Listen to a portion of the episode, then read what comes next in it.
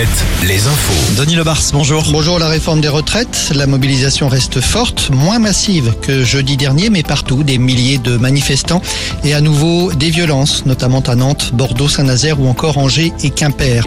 Retour sur les événements de Sainte-Soline. Selon le procureur de Niort, deux manifestants sont toujours hospitalisés avec un pronostic vital engagé. Le procureur qui confirme que des enquêtes sont en cours. À l'Assemblée, les députés LR demandent des sanctions contre les parlementaires qui ont manifesté à Sainte-Soline. Enfin, la LPO, dont le siège est basé à Rochefort, demande qu'un référendum local soit organisé sur la question des bassines. Dans les Deux-Sèvres, toujours des dégradations de véhicules. Hier soir, une réunion d'élus se tenait sur la de Val.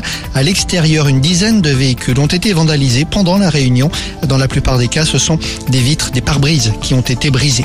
La terre a tremblé cet après-midi en Charente-Maritime. Une secousse sismique ressentie peu après 15h30, 15h34 exactement, magnitude de 3.6 à 3.9, ce qui généralement se perçoit par un grondement et même des vibrations dans les maisons. L'épicentre est situé entre Sainte et Rochefort, plus exactement entre les communes de Soulignonne et Saint-Sulpice d'Arnoux. Une réplique a d'ailleurs été enregistrée peu après 18h avec un épicentre situé cette fois au sud de Sainte. Une nouvelle enseigne de prêt-à-porter dans la difficulté. Caporal, le spécialiste des vêtements en jean, demande un placement en redressement judiciaire. Le basket Razzia sur la billetterie de Cholet Basket. Le club mettait en vente les places pour le match contre Boulogne-le-Valois le 25 avril. Tout le monde veut voir le phénomène Victor Wembayana.